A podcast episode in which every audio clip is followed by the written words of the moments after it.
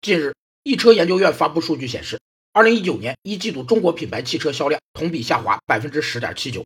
不仅持续二零一八年疲软走势，且市场份额遭到海外品牌挤压。在新一轮市场淘洗之下，部分弱势自主品牌逐渐淡出市场。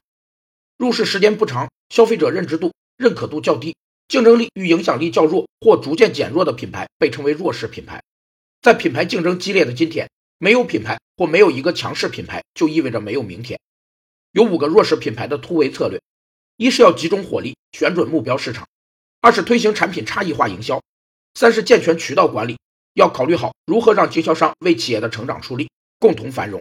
四是在服务上下功夫，扬长避短，提供全方位的顾客解决方案和增值服务；五是提升品牌形象，要培育企业更多的崇拜者。易车研究院的报告显示，一味的价格战并不能把车企从萧条中拉出来。高端战略应是所有中国品牌的必修课。